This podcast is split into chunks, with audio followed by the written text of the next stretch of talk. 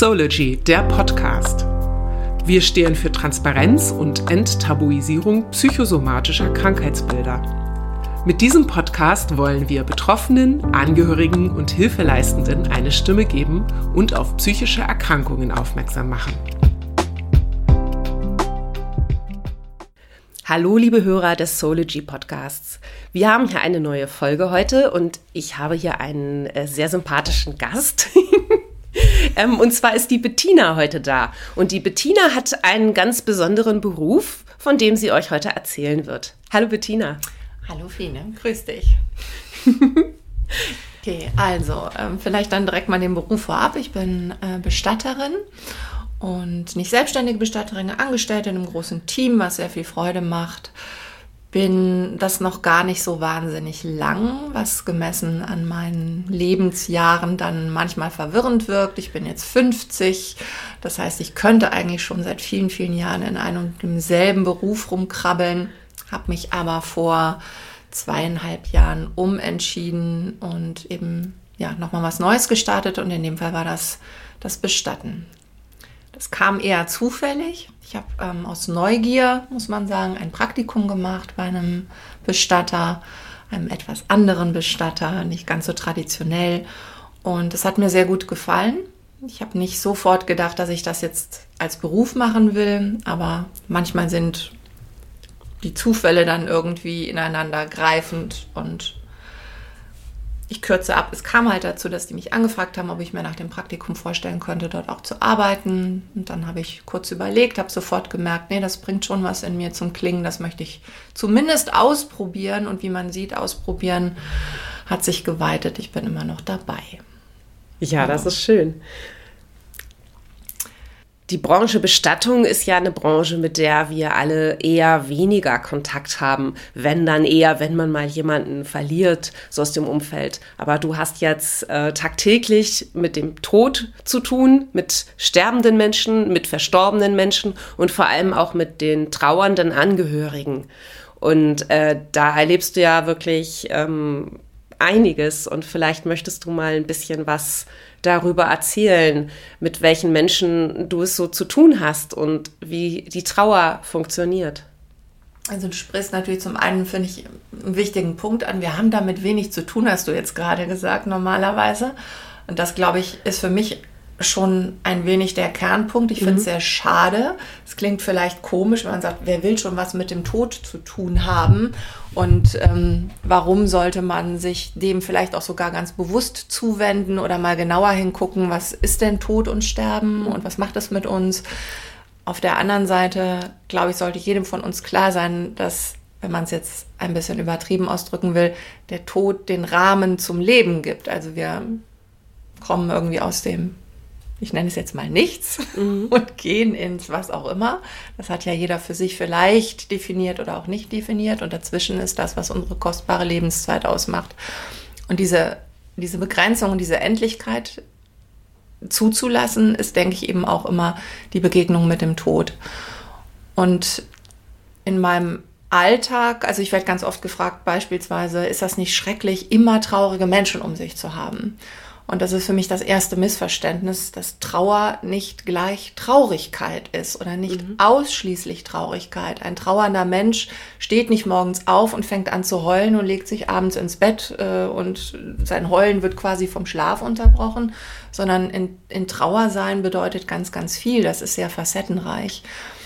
Und ich glaube auch, dass Trauer eine Chance ist, zu entdecken, wie man selber in Anführungszeichen funktioniert oder wie das Gefühlsleben auch aufgestellt ist, was man vielleicht braucht, um eine Krise zu bewältigen oder etwas zu verstehen. Und das ist eben spannend schon zu beobachten, wie gehen Menschen damit um. Die einen, die sehr kontrolliert werden, also die plötzlich versuchen, alles irgendwie jetzt im Griff zu behalten. Ob das äh, die Kommasetzung beim Ausbaldowern der Trauerkarte ist oder wie welche Blume gesteckt wird. Also da gibt's so richtig, da werden Menschen zu Monks, kann man sagen. Mhm. Ähm, weil der Tod auf der anderen Seite halt der maximale Kontrollverlust mhm. ist. Also wenn das in dein Leben grätscht, du kannst nichts dagegen tun. Punkt. Dann ist jemand weg. Mhm. Punkt. Und das können wir vom Kopf kurz mal so begreifen, aber bis sich das wirklich in unsere Wirklichkeit gefügt hat, das dauert halt. Und ich erlebe, dass die Menschen immer davon ausgehen, das geht irgendwie schnell oder da gibt es doch jetzt bestimmt auch einen Plan oder einen Ablauf und dann ist das schon irgendwie gemacht. Und da muss man sagen, nee, das ist erstmal. Und jetzt guckst du mal, was das mit dir macht, welchen Raum das in deinem Leben einnimmt, welche Wege für dich gut sind, damit umzugehen, mhm. was du für dich brauchst.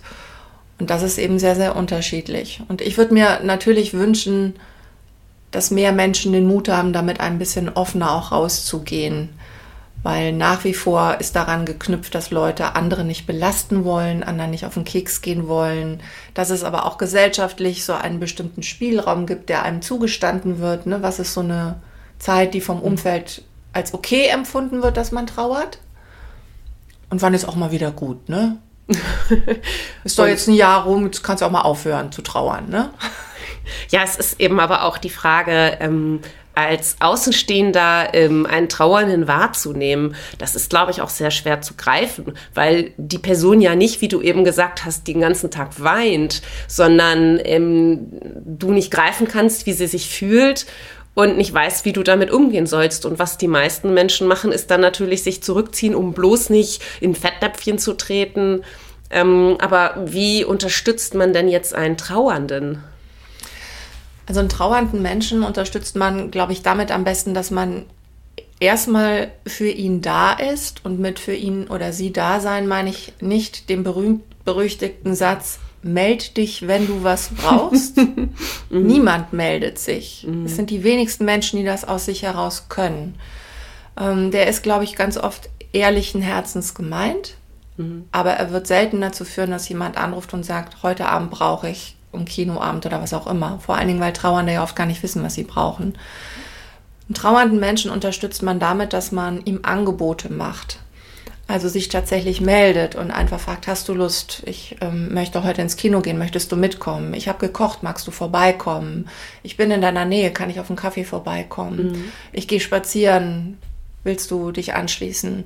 Und auch zu signalisieren, und es ist völlig in Ordnung, wenn du Nein sagst und ich freue mich einfach, wenn du Ja sagst. Und diese Freiheit dann zu haben als Trauernder, zu sagen, ich darf spontan entscheiden, was tut mir jetzt gerade gut und welchem Impuls gebe ich nach, das ist eine große Kostbarkeit. Mhm. Man ist oft in sich gefangen und weiß eben nicht, was würde mir jetzt vielleicht gerade gut tun und diese Hürde dann aktiv zu werden, zu sagen, jetzt könnte es mir gut tun, dass jemand da ist beispielsweise, das, das schaffen die wenigsten. Also Angebote machen ist schön.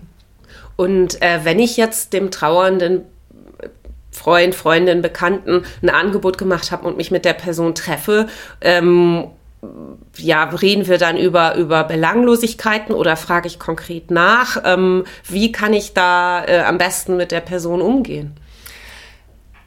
Also ich glaube, das darf so ein bisschen der Moment entscheiden. Man bekommt ja schon mit, wie fühlt sich jemand gerade und je offener ich Dinge an und ausspreche, zum Beispiel meine eigene Unsicherheit. Also ich finde es völlig legitim zu sagen, du pass mal auf, ich kenne mich nicht aus mit Trauer oder ich weiß nicht, wie es dir geht oder wie es dir geht, ist nicht auf deine Stirn geschrieben. Ähm, mir wäre es wahnsinnig recht, wenn du auch ein bisschen mir signalisieren könntest, was du brauchst oder wenn du nicht ähm, verletzt bist, weil ich unsicher bin, sondern ja, ich würde jetzt eigentlich gerade gerne wissen, wie es dir geht. Magst du es mir erzählen? Und es ist mhm. aber auch völlig okay, wenn du es gerade nicht willst. Wenn du jetzt sagst, nee, jetzt wäre mir Ablenkung lieber, lass uns mhm. mal auf die äh, Blümchen auf der Wiese achten und nicht so sehr schon wieder nach innen gucken. Mhm. Also ich finde, man darf einfach aussprechen, was ist, die eigenen Fragen stellen, wenn man sie wirklich hat, nicht bemüht sein, äh, was zu thematisieren, was einen jetzt gerade gar nicht interessiert. Aber dieses bewusste Trösten wollen, was gut machen wollen, was wegmachen wollen, das glaube ich, darf man sich sparen. Okay, also trösten in dem Sinne ist äh, was, was bei Trauernden nicht funktioniert. Denn die Frage ist ja, was ist Trost? Das, was ich glaube, also indem ich jetzt ähm, manchmal so Durchhaltesprüche bringe oder es war ja auch eine Erlösung, mhm. gerade ne, bei mhm. Trauerfällen, wo jemand lange krank war. Ja, natürlich war das mhm. vielleicht auch eine Erlösung, aber das nimmt ja dem Menschen, der da steht, seinen Abschiedsschmerz nicht. Und dieses Rationalisieren kann in manchen Augenblicken hilfreich sein. Das tun die meisten Trauernden aber ohnehin selber. Wir haben immer diesen Aspekt in uns, der auch die andere Seite sieht.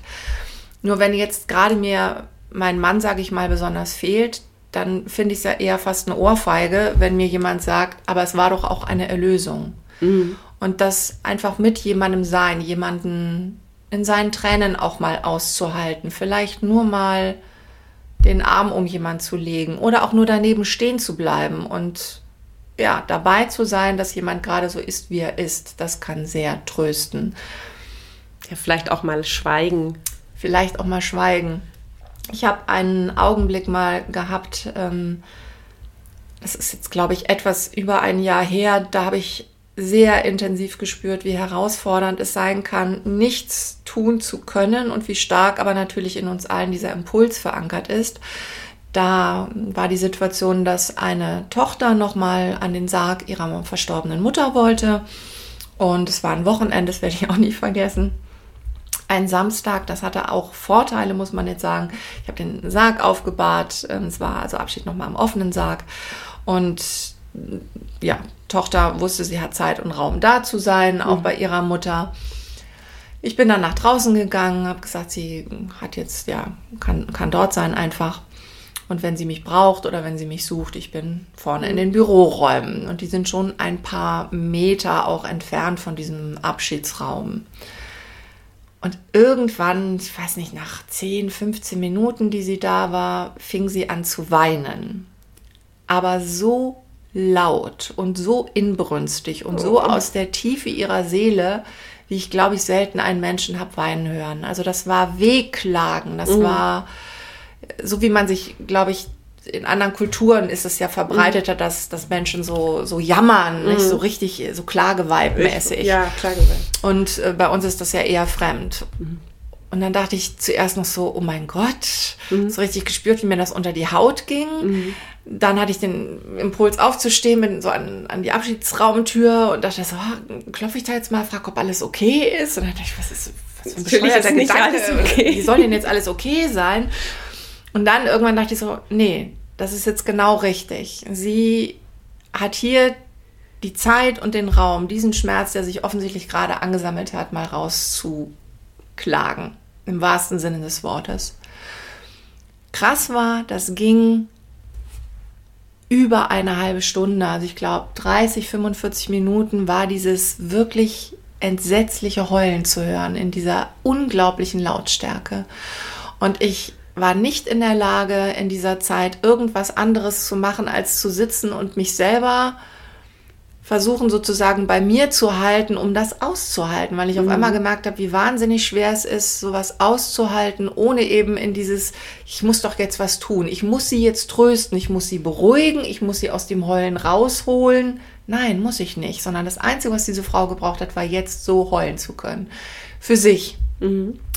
Ich glaube aber, dass es die Momente gibt, wo es toll sein kann, dass jemand einen auch in diesem Zustand aushält. Mhm, das und das ist eben etwas, zum Beispiel auch im Bereich Beruf. Viele Trauernde lassen sich krank schreiben, mhm. was ich nachvollziehen kann, was gerade ganz am Anfang, wenn der Trauerfall frisch ist, sicherlich manchmal klug ist, weil erstmal bricht vieles über einen herein und man funktioniert vielleicht gar nicht.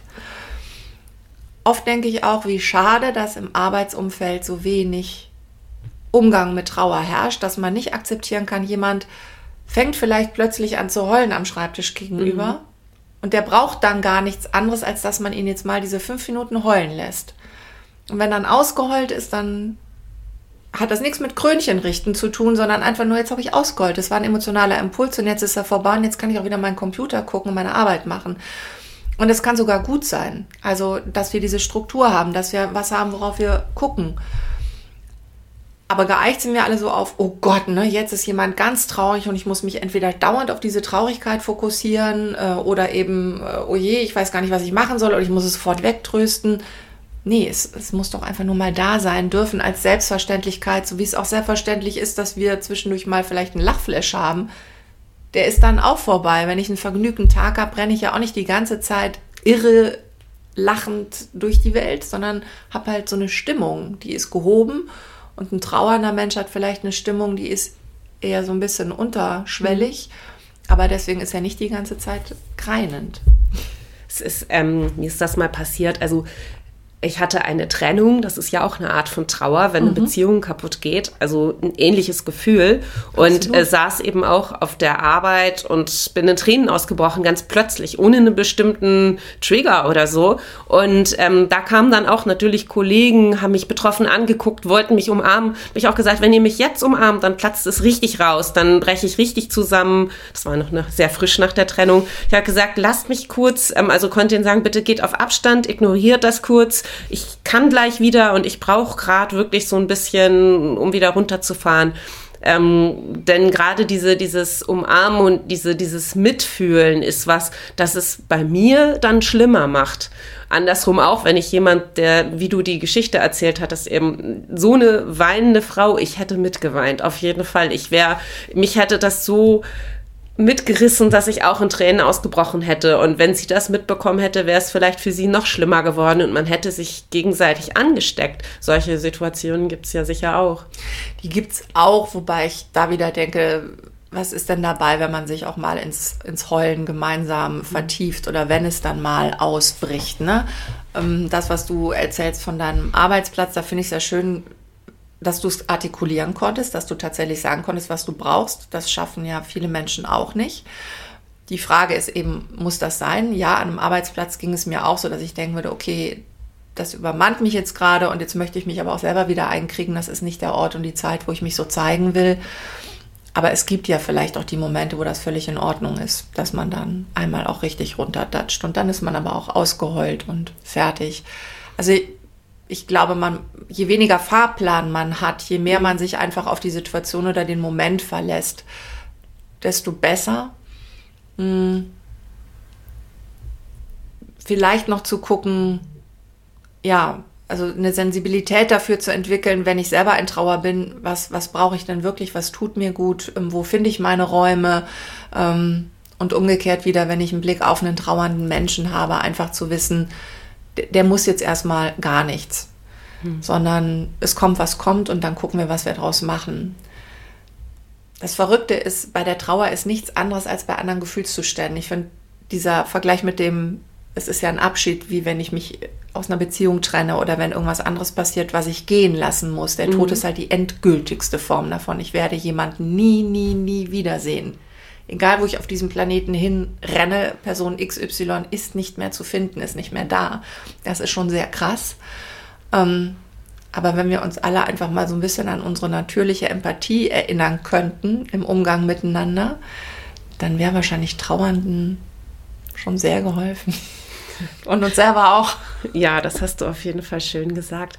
Ich glaube auch, dass wir in der heutigen Generation mehr Probleme mit der Trauer haben, weil wir nicht mehr wie früher mit verschiedenen Generationen unter einem Dach leben und der Tod nicht mehr so zu unserem Alltag gehört, wie es früher mal war, wo die Leute zum Teil jünger gestorben sind, auch an Krankheiten und so weiter. Ich, es ist furchtbar, aber es, ist, mhm. es war so, aber da wohnten natürlich äh, die Großeltern oder Urgroßeltern alle mit auf einem Hof oder unter einem Dach und man hat davon mehr mitbekommen.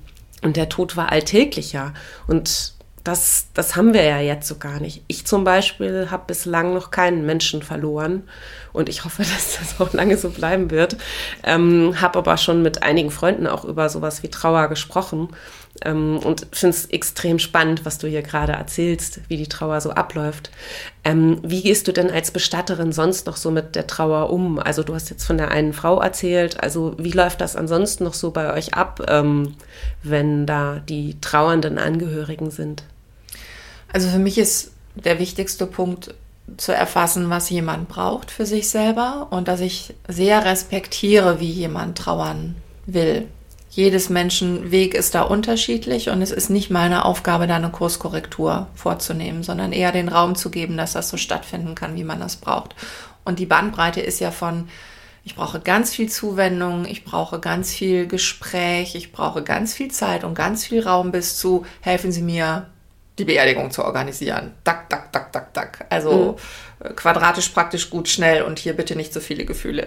Okay, und let den letzteren Fall, den versuchst du dann auch nicht irgendwie äh, so ein bisschen rauszulocken, sondern lässt ihn dann auch in seiner ähm, Kontrolliertheit? Ja, aus dem einfachen Grund, also bei uns läuft es ja ein bisschen eben anders als bei anderen Bestattern, dass wir vom ersten Gespräch an deutlich machen, welche Wahlmöglichkeiten es gibt, was man alles tun kann im Kontext mit ähm, Bestattung und den Leuten dann schon sehr schnell, glaube ich, klar wird, okay, ich habe hier wirklich viel Zeit und Raum und auch Kreativität. Und das ist ein Ball, den kann man auffangen und das ist eben aber auch etwas, wo man sagen kann, nee, das ist gar nicht meins. Und wenn ich im Gespräch natürlich schon am Anfang merke, da ist jemand sehr kontrolliert oder sehr in sich gefangen, wie gesagt, dann habe ich da auch Respekt vor. Ich bin, also ich habe keinen Bild, äh, keinen keinen Erziehungsauftrag, ich muss jemanden nicht umpolen. Mhm ich frage mich dann eben manchmal, hat er oder sie jetzt wirklich was davon, dass ich das begleite, weil da wäre sozusagen emotional vielleicht auch mehr möglich. Aber ähm, muss ja nicht, wenn, mhm. wenn es wichtiger ist, dass man jetzt einfach gemeinsam etwas organisiert, dann ist das auch völlig okay. Aber ich, ich tippe zwischendurch immer mal an. Und was ich spannend finde, ist, dass es ja doch auch für mich die Erfahrung gibt, dass jemand nach außen äh, fast ein bisschen wie Teflon wirkt. Mhm. Alles perlt so ab und es kommt gar nicht richtig ran. Und dann im Nachgang aber deutlich wird, dass ähm, die vielleicht doch etwas behutsamere oder etwas empathischere Begleitung durchaus angekommen ist. Und das muss sich ja nicht immer damit äußern, dass wir gemeinsam weinen, uns in den Arm liegen oder sonst was. Klammer auf, mhm. das passiert ohnehin sehr selten. Ähm, aber dass Menschen trotzdem eine Dankbarkeit dafür haben, dass man drauf geachtet hat, was, was brauchen sie denn oder immer wieder mal nachgefragt hat.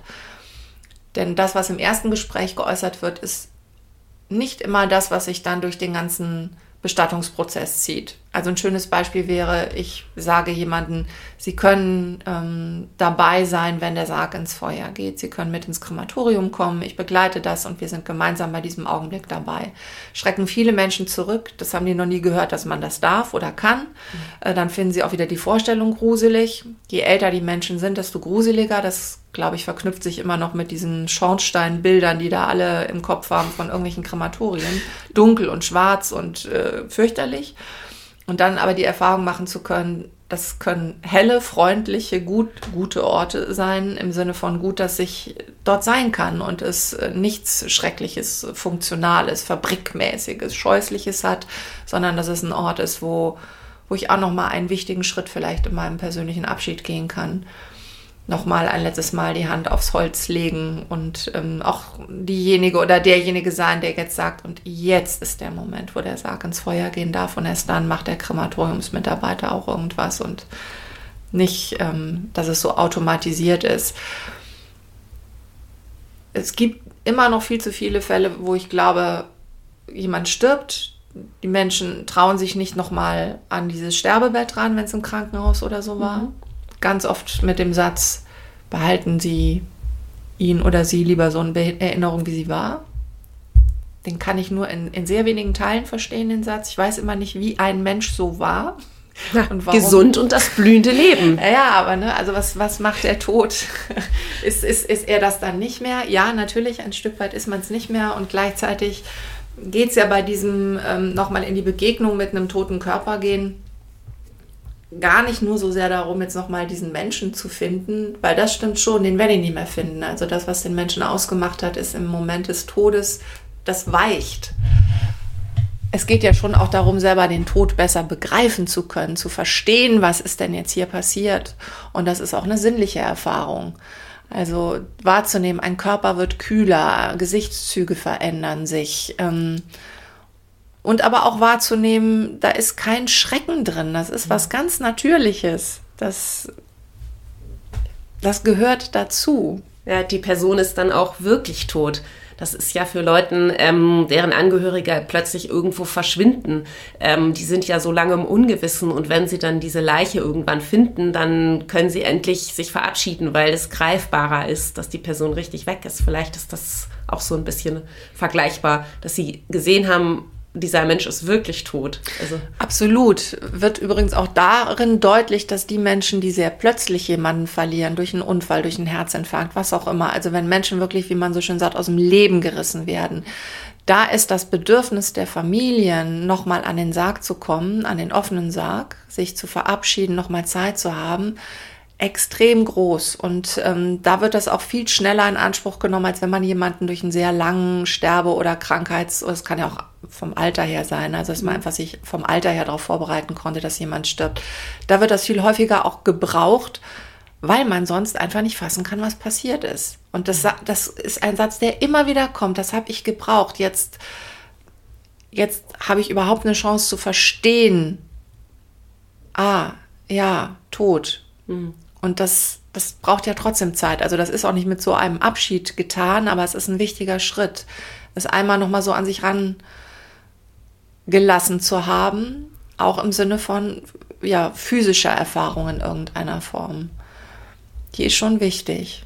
Und auch natürlich erleben zu dürfen, wenn ich jetzt wirklich Zeit für so einen Abschied habe, wenn das nicht ist so, ich muss jetzt einmal quasi hier an den Sarg ran, mich mit einem toten Körper konfrontieren, habe das Gefühl, äh, draußen vor der Tür steht einer, der auf die Uhr guckt und sagt, wann ist er denn fertig da drin? Sondern wenn ich einfach weiß, es ist egal, wie lange ich jetzt hier bin, ob 20 Minuten oder zwei Stunden und in diesen zwei Stunden auch zu erleben, oh, mein Körper kommt mal zur Ruhe, auch in der Gegenwart eines anderen toten, äh, also eines anderen toten, eines toten Körpers, dass ich ähm, dass ich nicht nur in Trauer oder in Schrecken oder in Beklemmung bin, sondern auch in Entspannung, in Freude, in wie schön, dass ich hier sein kann. Also auch meinem Körper Erfahrungen zu schenken, nämlich unterschiedliche Gefühle im Beisein eines Verstorbenen zu haben. Und die sind eben nicht immer nur traurig, die können dankbar sein, die können, wenn Familien gemeinsam da sind, da wird so viel auch gelacht bei uns an den Tischen, weil dann plötzlich Erinnerungen aufploppen. Weißt du noch? Mhm. Und das hat er oder sie mal so gemacht. Also da ist, da steckt so viel mehr drin. Das ist ganz viel Lebendigkeit, so ein Abschied auch. Das klingt total schön. Das klingt wirklich schön. Das nimmt ein bisschen die Sorge und die Angst davor, finde ich. Die, ja, vor allem daher kommt, schließt sich der Kreis zu dem, was du vorhin gesagt hast, dass wir so wenig Kontakt damit haben. Und je, je selbstverständlicher der wäre, desto besser für uns alle. Ich habe noch die Frage an dich und zwar, was kann denn jetzt die sterbende Person machen, ähm, die vielleicht weiß, dass sie sterben wird, ein kranker Mensch oder jemand, der trotzdem einfach vorbereitet sein will, um es seinen Angehörigen leichter zu machen? Ich meine, man kann sie nie leichter, leicht machen, aber vielleicht ähm, gibt es Möglichkeiten. Gute Frage. ähm, Frage, vor der ich Respekt habe, weil ich nicht vermessen sein möchte, ne, zu sagen, was, was kann denn hier gefälligst bitte ein Sterbender äh, tun. Meine Erfahrung zeigt, dass immer dort, wo Menschen sich getraut haben, einander zu offenbaren, also über ihre wirklichen Gefühle die anderen nicht im Unklaren zu lassen, dass das die größte Kostbarkeit ist. Und all das, was sie oft versuchen mit, ich mute mich nicht zu, ich will den anderen nicht noch trauriger machen, das ist oft, glaube ich, nett gedacht aber am Ende macht es vieles auch komplizierter. Also es ist doch normal, wenn, wenn ich jemanden liebe, dass ich ihn nicht verlieren will. Und ähm, so wie der Mensch, der zurückbleibt, den Sterbenden verliert, verliert aber ja der Sterbende auch sein Leben und auch die Person, die er mhm. geliebt hat, darf man darüber nicht schockiert, entsetzt, traurig sein, darf man das nicht mitteilen, ähm, darf man nicht dann gemeinsam weinen und ähm, sich aber auch dann wieder in den Arm schließen und die Momente noch sehr genießen, die man zusammen hat. Also Wünsche zu äußern, konkrete Wünsche zu äußern, Bedürfnisse zu äußern, das kriege ich viel mit, ist eine Kostbarkeit im Nachgang auch, weil diejenigen, die zurückbleiben, eine eine Form der Gewissheit haben, was hat sich denn mein Mensch sozusagen auch gewünscht. Auch in Bezug auf eine Beerdigung. Mhm. Ne? Also da ist oft viel Unsicherheit, wenn gar nicht drüber gesprochen worden ist. Ich habe ganz oft Menschen bei mir, die sagen, ja, oh Gott, oh Gott, wir wissen, ne, es war für Fatih so ein Tabu darüber zu sprechen ähm, und jetzt wissen wir eigentlich gar nicht, was wir machen sollen. Ja, wie hätte er es denn gewollt? Erde, Feuer, See, äh, mit Musik oder ohne, mit viel Brimborium. Und diese Sorge, jetzt im Nachgang noch was falsch zu machen, die kann auch belasten. Also deswegen glaube ich immer, das Klügste ist, redenden Menschen kann geholfen werden. Zeigt euch. nee, das, glaube ich. Ich muss auch ehrlich sagen, da kann ich auch aus eigener Erfahrung sprechen, denn meine Eltern, ich habe das Thema mal angesprochen, weil die auch schon etwas älter sind, die haben gesagt, ja, in der und der Schublade liegt alles, ihr müsst euch nicht kümmern, es ist alles vorbereitet und liegt in der Schublade. Aber das reicht mir nicht. Also, dass ich weiß, für formelle Dinge ist gesorgt. Es liegt in der Schublade, was, was die, die Gebrauchsanweisungen, wie wir zu handeln haben und was die sich wünschen in dem Sinne. Ähm, aber das Gespräch fehlt irgendwie und mein Vater möchte das nicht so gerne, also er drückt sich davor. Ich glaube, die, ähm, das ist genau dieses, was du eben beschrieben hast, die, die ähm, Angst zu belasten und äh, deshalb lieber vermeiden, weil vermeiden ja nicht dann so schmerzhaft ist, obwohl es vielleicht irgendwie, also mir ist es ein Bedürfnis, lieber vorher darüber zu sprechen, auch wenn alles in der Schublade liegt und ich weiß, ich kann, äh, wir müssen dann nur noch die Sachen befolgen, fehlt es irgendwie trotzdem das Gespräch vorab. Es fehlt vor allen Dingen auch deswegen, weil ähm, es ist ja keine Einbahnstraße. Ne? Also der mhm. Tod geht in viele Richtungen. Er betrifft eine Person und wie gesagt immer auch eine weitere, die dann zurückbleibt. Und mhm. so wichtig wie die Wünsche der Person sind, die geht ähm, und man ein Augenmerk drauf haben soll, ja, was hat er oder sie sich vorgestellt, was mit dem Körper passieren soll, was der weitere Weg ist, ähm, sind es aber die Menschen, die am Leben bleiben, die mit diesem Tod und mit diesem Abschied leben müssen. Und deswegen finde ich es so wichtig zu sprechen, weil jeder von uns braucht auch etwas, um sich gut verabschieden zu können. Ein gutes Beispiel ist, dass ich oft Menschen bei einem Vorsorgegespräch habe, die dann eben ihren Familien überhaupt keine Arbeit machen wollen und dann kriegt es schnell diese Komponente von, ja, also eine anonyme Beisetzung, damit auch keiner mit Grabpflege was am Hut hat oder am besten nicht wird im Meer verstreut, äh, dann gibt's auch kein Grab, was irgendjemand pflegen muss. Und das finde ich alles schöne Gedanken und das ist auch völlig in Ordnung, wenn vielleicht auch mal gefragt worden ist, mein liebes Kind, mein lieber Sohn, meine liebe Tochter, mein lieber Ehemann, Ehefrau, wer auch immer die Person ist, die zurückbleibt. Ähm, wie geht's denn dir, wenn es keinen Ort der Erinnerung gibt? Brauchst du vielleicht ein Grab, das du pflegen kannst? Mhm. Brauchst du einen Ort, wo du hingehen kannst? Und ähm, wenn ja, wie lässt sich das zum Beispiel damit vereinbaren, dass ich aber eigentlich gerne ins Meer möchte? Mhm. Also solche Dinge anzusprechen. Weil natürlich kann ein Grab nervig sein. Also ich für mich selber muss sagen, ich brauche kein Grab. Meine Eltern sind beide schon tot und diese Gräber gibt es. Sie sind nicht hier in der Stadt, das macht es nochmal schwieriger hinzugehen. Vielleicht wäre ich öfter da, wäre es um die Ecke. Aber dass sie mir jemals gefehlt hätten, ich sage, mhm. mir fehlt dieser Ort der Erinnerung, ich habe es nicht. Ich kenne aber genug Menschen, für die ist das richtig wichtig und toll, dass sie diesen Ort haben oder dass sie so ein Grab auch pflegen können, dass sie dort Blumen zum Blühen bringen können und, und, und. Mhm. Und auch dem darf Rechnung getragen werden, kann es aber nur, wenn es Familien sich trauen, auch mal zu thematisieren. Das ist sehr interessant. Also, Bettina, was ist Trauer? was ist Trauer? Was ist Trauer? ähm, Trauer ist der Prozess, der stattfindet, ähm, ja, wenn ich etwas oder jemanden gehen lassen muss, um mich zu verabschieden, eine Abwesenheit tatsächlich zu verstehen und in mein Leben zu integrieren. Und ich finde das wichtig vom Verständnis, dass das eben keine, äh, keine Krankheit ist, ne? traurig sein oder Trauer, dann, dann bin ich nicht aus meinem Leben gefallen. Natürlich ähm, kann das eine belastende Phase in meinem Leben sein, je nachdem, welcher Gefühlsaspekt gerade vorherrscht. Aber ich sehe es eher als ganz natürlichen Bestandteil meines Lebens. Also wenn man mal ehrlich ist, unser aller Leben ist vom ersten Augenblick an ein einziges Kommen und Gehen. Ja. Äh, ständig kommt etwas in unser Leben und ständig müssen wir irgendwas gehen lassen. Und im Fall von Menschen, die uns nahestehen, ist das sicherlich die allergrößte Herausforderung, weil da so ein starkes Band uns auch verknüpft. Und diese Endlichkeit eben zum einen zu begreifen und anzunehmen, dass jemand für immer weg ist. Mhm auch die, die Frage zu stellen, was macht das mit mir? Weil wenn jemand anders stirbt, werde ich auch immer auf meine eigene Endlichkeit gestupst, oh ja. die wir ja gerne verdrängen. Ja. Ähm, und darin zu erkennen, gut, das ist eben nicht, ah, jetzt ist was Schlimmes passiert, dann vergehen sechs Wochen und dann ist wieder mein Leben normal und alles läuft irgendwie weiter oder von mir es vergeht auch ein Jahr und alles läuft weiter, sondern zu erkennen, es ist was Prozesshaftes. Es ist immer wieder eine Auseinandersetzung mit schmerzlichen Empfindungen, mit Ängsten, ähm, mit Dingen, wo wir einfach auch gar keine Handhabe haben, die Konfrontation mit dem Unbekannten. Nicht jeder von uns hatte schon mal Todesfälle in der Kindheit oder als junger Mensch, vielleicht werde ich 60 Jahre alt und äh, aus meinem Umfeld ist noch nicht viel passiert und dann auf einmal bricht es mhm. quasi sturzbarartig über mich herein. Also einfach aufgestellt zu sein und sich zuzugestehen, das ist Bestandteil des Lebens und als solches gangbar. Und wann es vielleicht eine Komponente bekommt, die was Krankhaftes hat, krankhaft im Sinne von, führt es mich in eine Depression, bleibe ich sozusagen an irgendeinem Punkt stehen, ähm, der mir nicht gut tut. Es ist wie in der Sackgasse, dass mir meine Lebendigkeit wirklich abhanden kommt oder die Sinnhaftigkeit meines Lebens. Dann, glaube ich, soll man aufmerksam werden und dann ist es auch gut, wenn man sich Hilfe holt. Das muss nicht immer gleich was Therapeutisches sein, das kann vielleicht auch wirklich eine geführte Trauerbegleitung sein. Einfach, dass jemand, der sich mit Trauer auskennt, mir ein bisschen ein Lotse ist und mich da durchgeleitet. Ansonsten denke ich, dass wir nicht glauben müssen, wir müssten trauern lernen sondern Trauer, wenn äh, Trauer ist, wenn ich einfach mir zugestehe, mich jetzt selber kennenzulernen in meiner Gefühlswelt.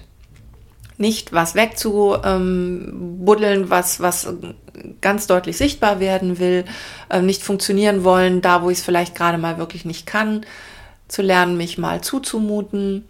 Und das klingt immer alles ganz wahnsinnig, so als ob jetzt das Leben völlig aus den Fugen gerät. Ich glaube, dass das in der Realität oft viel unspektakulärer ist, weil wir schon ganz gut auch aufgestellt sind mit, mit uns selber und dem Gefühl dafür, was, was trage ich wie weit, wohin. Aber sich klar zu machen, es ist ein Weg und kein, kein Status. Ähm. Also das, das vielleicht noch, ähm, um mal, manche Menschen denken eben doch viel in so zeitlichen Dimensionen.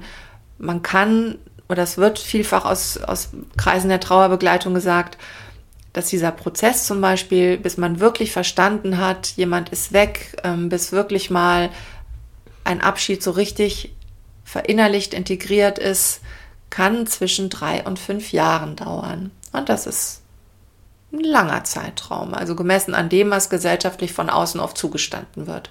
Weil nach der Beerdigung ist es ja für viele Menschen eben schon fast so, naja, jetzt ist er beerdigt, das ist ja wie so ein Schlusspunkt. Mhm. Und ich sage mal, nee, mit der Beerdigung fängt es ja fast oft erst an. Bis dahin sind alle so im Tunnel, oh Gott, es ist was passiert und dann ist der Organisationstunnel und dann auf einmal ist jemand beigesetzt.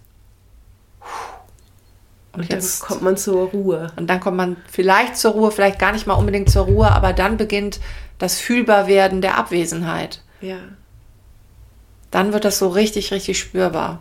Aber meine Frage ist auch, kann Trauer wirklich jemals richtig weg sein oder verarbeitet sein? Ich meine, wenn du jetzt ähm, einen Elternteil zum Beispiel verlierst und nach 20 Jahren an die Person denkst, da fehlt sie dir doch immer noch irgendwie auf eine Art und Weise. Also somit trauert man doch irgendwie sein Leben lang weiter, oder nicht?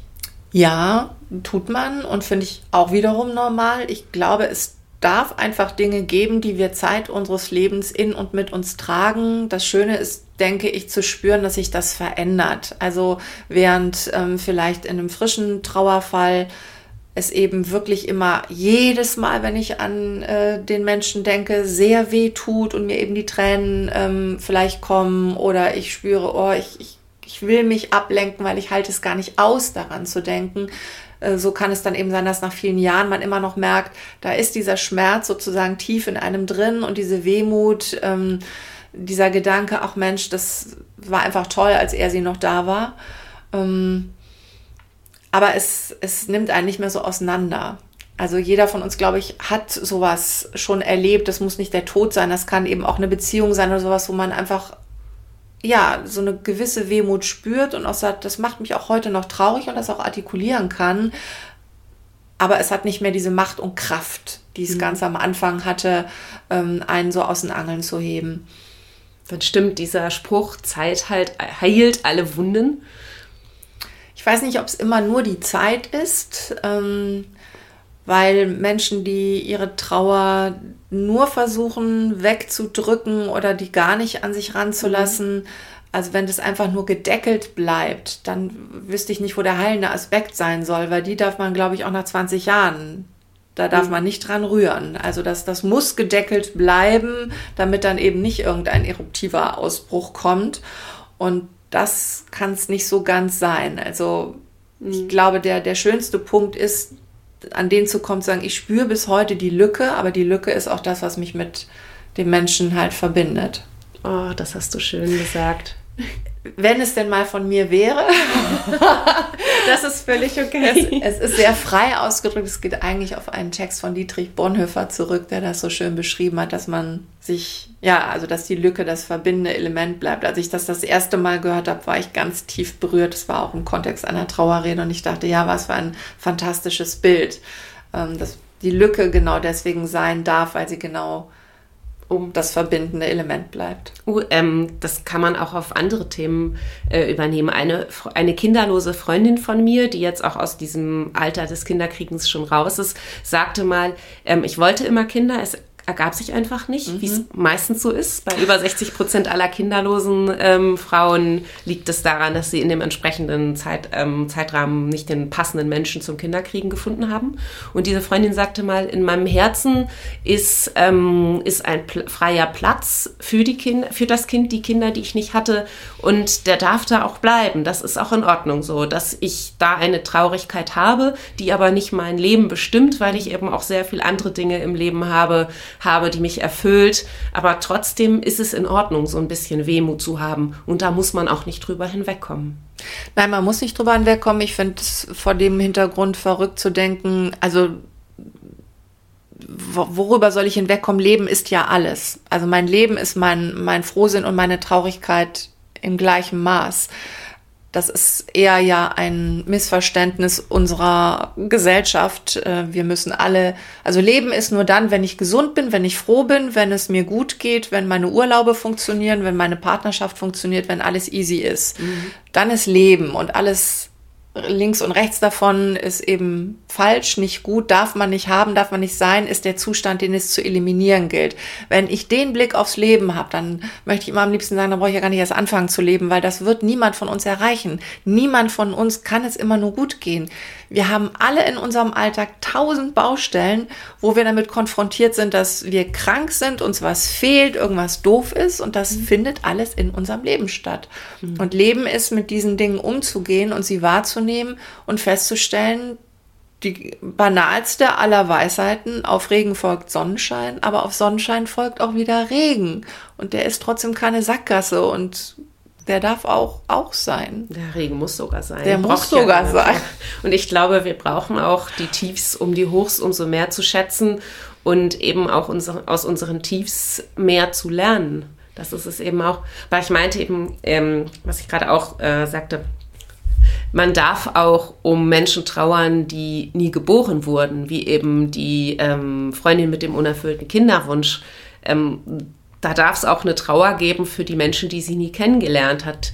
Und absolut. Ich finde es auch absolut respektabel, um ein Haustier zu trauern und äh, da wirklich ähm, mitzugehen und fände es eben auch schön, dass Leute, die kein Haustier haben oder äh, da das Verständnis nicht so haben, ach ja gut, die Katze ist gestorben. Ja, für manche Menschen ist Katze oder Hund eben wie ein Mensch auch und da sollte man auch die Trauer zugestehen.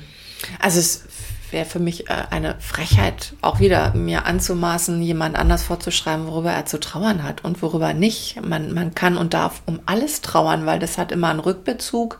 Es hat immer was mit Verbindung und mit Beziehung zu tun. Und wir sind Beziehungswesen als Menschen.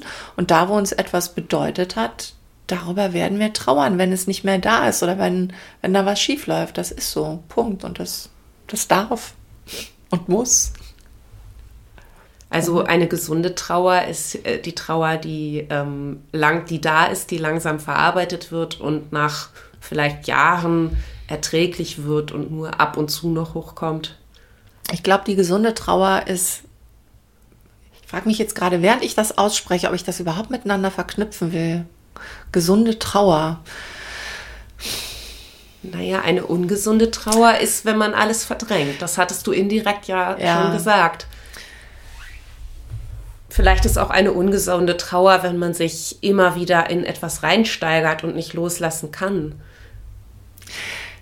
Ja, ich denke, unser, unser Kompass darf sein, ähm, renne ich in eine Sackgasse, also fräse ich mich gerade an einem Status fest, von dem ich instinktiv spüre, der tut mir nicht wirklich gut. Also mhm. es kann einem gut tun, sich mal bewusst ne, in Schmerz reinzubegeben. Ich kann mal die bewusste Entscheidung treffen, heute will ich mich total ablenken oder heute will ich mich total reinstürzen in mein Geheule, in mein Selbstmitleid, in mein alles.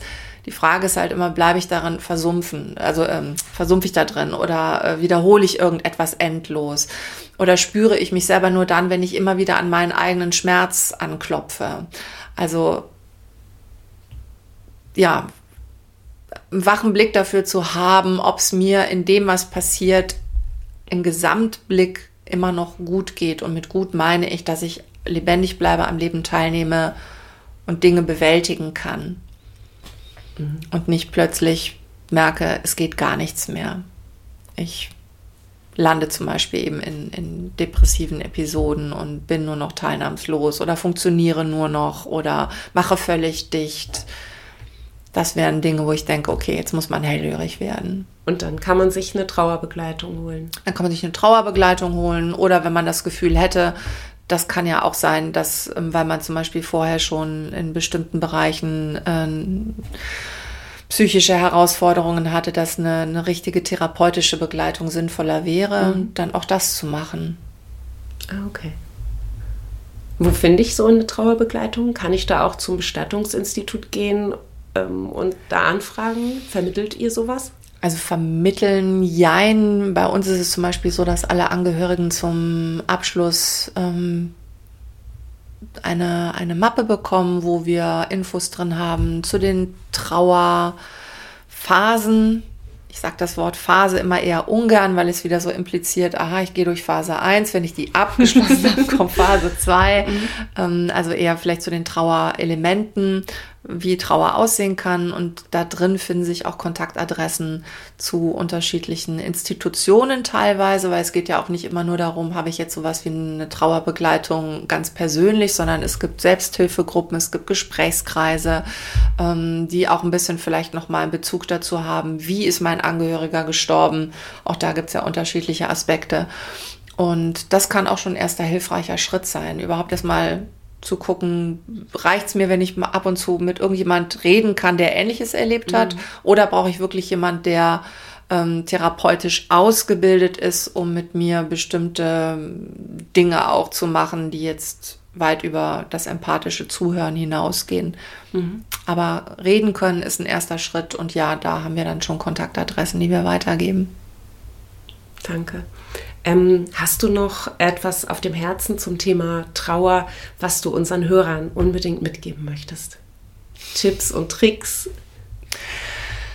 Ich glaube, das, was mir am ehesten am Herzen liegt, ist, ähm, sich, was das Thema Tod und Sterben angeht, zu öffnen im Sinne von, ähm, traut euch doch einfach mal ran. Am Tod haftet nichts Schreckliches, Grauenvolles, Dunkles, Düsteres. Da steckt ganz viel Leben, Liebe und Lebendigkeit drin. Sogar viel Lachen. Ähm, und er verliert den Schrecken, wenn ich mich ihm zuwende.